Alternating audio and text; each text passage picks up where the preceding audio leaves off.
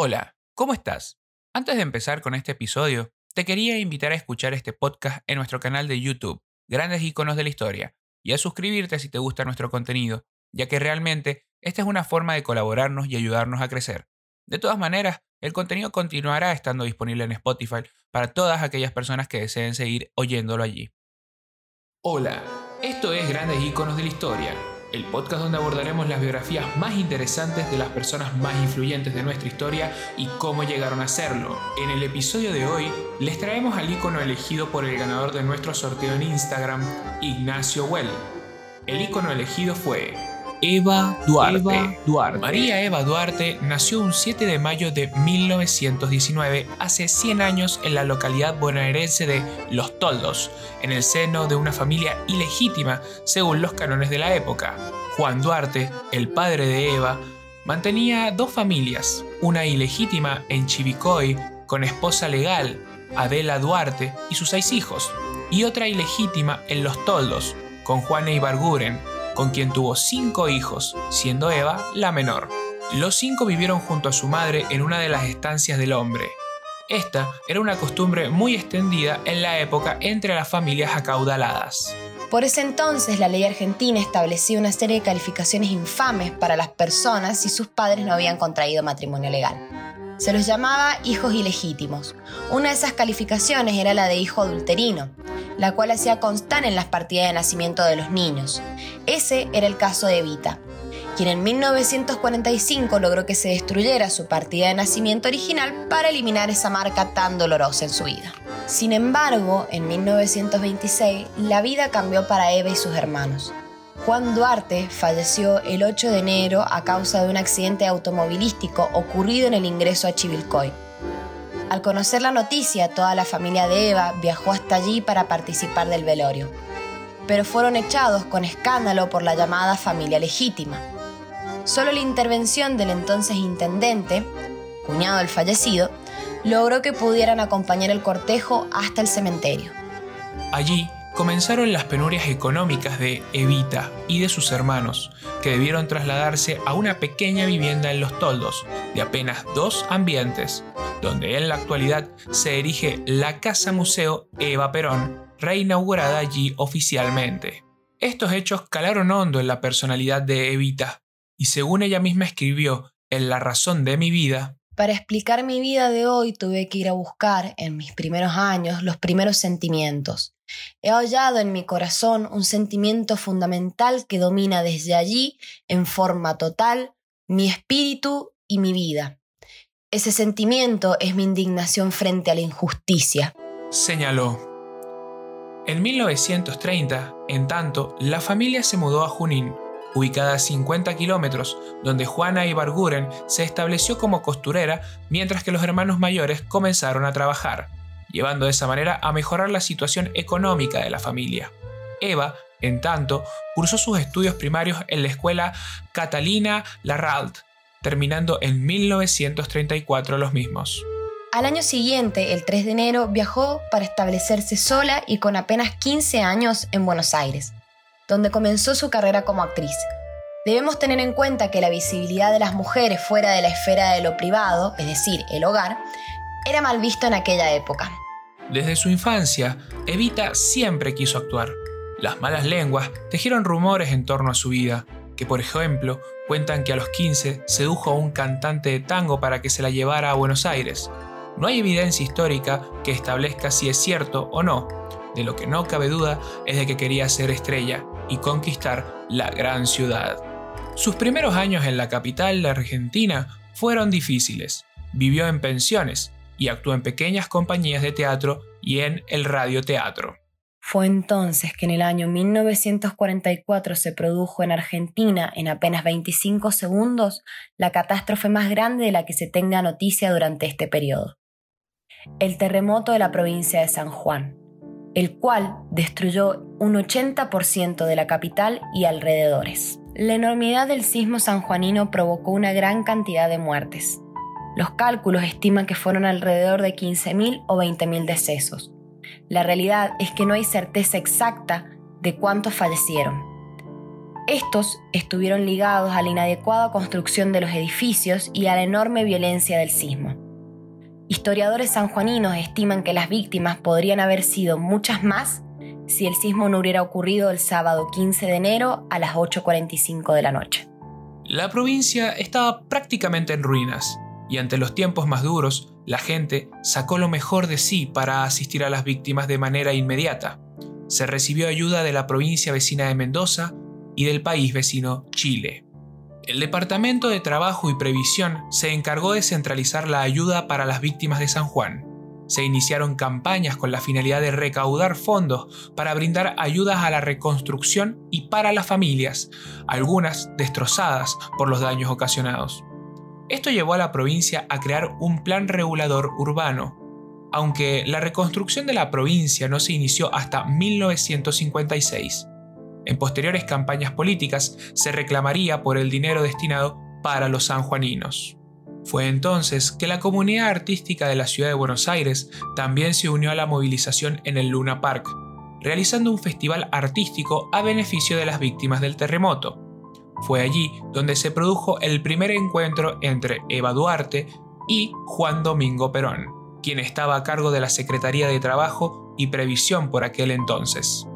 Perón impulsó un acto multitudinario en solidaridad con las víctimas del terremoto y allí hubo un encuentro público con Evita. Se dice que fue entonces cuando se conocieron, pero por los dichos del nuevo presidente seguramente había sido unos días antes en la Secretaría de Trabajo y Previsión. Como se muestra en la reconocida película de cine argentino del 2011, Juan y Eva.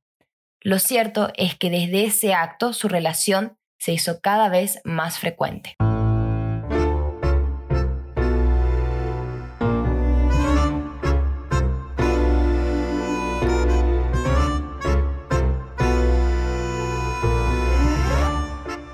La posición política de Perón era sumamente tensa por aquella época. Desarrolló una intensa tarea desde la reciente creada Secretaría de Trabajo y Previsión tendiente a captar la voluntad política de los trabajadores. Hizo aprobar decretos y ley de vital importancia para el campo laboral. El poder de Perón iría creciendo junto con su popularidad, lo que con el tiempo desagradaría a la parte más conservadora de las Fuerzas Armadas, encabezadas por la Marina. En 1944, el general Edelmiro Farrell desplazó de la presidencia al general Pedro Ramírez y nombró a Perón ministro de Guerra primero y vicepresidente cinco meses después. Perón fue obligado a renunciar a principios de octubre, detenido y trasladado a la isla Martín García. El 17 de octubre de 1945, miles de trabajadores provenientes del cordón industrial del Gran Buenos Aires ocuparon la Plaza de Mayo, decididos a no moverse hasta que Perón apareciera en los balcones de la Casa Rosada. Los militares, ante el miedo de un estallido social, cedieron ante la presión del pueblo y por la noche le permitieron al coronel estrenar su famoso saludo con los brazos en alto. Se había sellado una alianza entre los trabajadores y Perón, posteriormente lo llevarían a la victoria presidencial. Pocos días después se produjo el casamiento del gran mandatario con Eva Duarte, el 22 de octubre de 1945. Y posteriormente Juan Domingo Perón decidió presentarse como candidato a presidente en las elecciones de 1946, en las cuales resultó triunfador.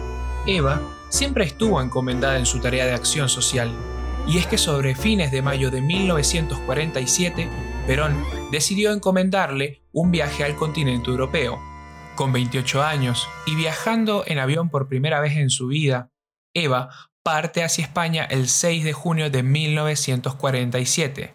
Dos días después, y tras un auspicioso arribo, recibe la Gran Cruz de Isabel la Católica y pronuncia un histórico discurso en la Plaza de Oriente en Madrid, ante la presencia de más de 300.000 personas.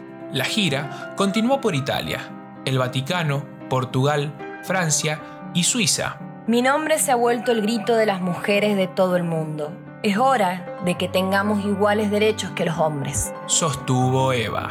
Uno de sus logros más destacados fue la promulgación de la ley de sufragio femenino en 1947. El 9 de septiembre de ese año se sancionó la ley número 13010 también conocida como Ley Evita, que le daba el derecho político y habilitaba a todas las mujeres de la Argentina a votar. Este fue, además, el primer paso para la incorporación formal de las mujeres en el ámbito político nacional. Por otro lado, desde su lugar de primera dama y como presidenta de la recién creada Fundación Eva Perón, se ocupó de la labor asistencialista del Estado, reemplazando a la antigua sociedad de beneficencia liderada por la Iglesia Católica y las mujeres de la alta sociedad. Esta fundación obtuvo su personería jurídica en julio de 1948 y funcionó hasta 1955, cuando fue saqueada tras el golpe de Estado. La institución se ocupó de brindar becas y ayudantías de estudio, crear hogares de ancianos, escuelas hogares para niños necesitados, hospitales, escuelas, la famosa escuela de enfermeras, proveeduría de alimentos y muchas otras obras destinadas a mejorar el nivel de vida de los estratos urbanos más carenciados. Mientras vivió, su fundadora se ocupó personalmente de muchas de las responsabilidades. Incluso atendía durante horas a gente que llegaba de todo el país con pedido de ayuda en su propia oficina. Cabe destacar que el sector eclesiástico comenzó a sentirse molesto y desplazado por la labor de ella, ya que hasta entonces la asistencia de los menos favorecidos estaba a su cargo, con una clara intención evangelizadora. Los fondos de la fundación provenían de aportes de distinta índole. Estaban los obligatorios impuestos por leyes nacionales sobre los jornales de los obreros argentinos dos veces al año, un porcentaje de las entradas anuales de actividades administradas por el Estado, Lotería Nacional, los casinos y las carreras de caballos, donaciones gremiales y las donaciones de empresas privadas, aparentemente voluntarias, pero constituyendo en la práctica casi un requisito para funcionar sin problemas con el gobierno peronista. También recibía fondos del Estado y utilizaba inmuebles, personal y medios de transporte del mismo. Un decreto del Poder Ejecutivo dispuso que los sobrantes de las partidas de cada ministro se transfiriesen a la Fundación, y pese a que fue objetado por el Tribunal de Cuentas, igual fue aplicado. Fue por su ardua administración en la institución y por su cercanía con el pueblo obrero lo que llevó a una multitud convocada por la Confederación General del Trabajo a aclamar por Perón con Evita el 22 de agosto en 1951 en el Cabildo Abierto del Justicialismo, ante lo cual debió de responder a las masas. Todo lo que hice no lo hice nunca por ocupar una posición política en mi país. Y es que estando el general Perón en el gobierno, el puesto de vicepresidenta no es más que un honor. ¿Y yo a qué más aspiro?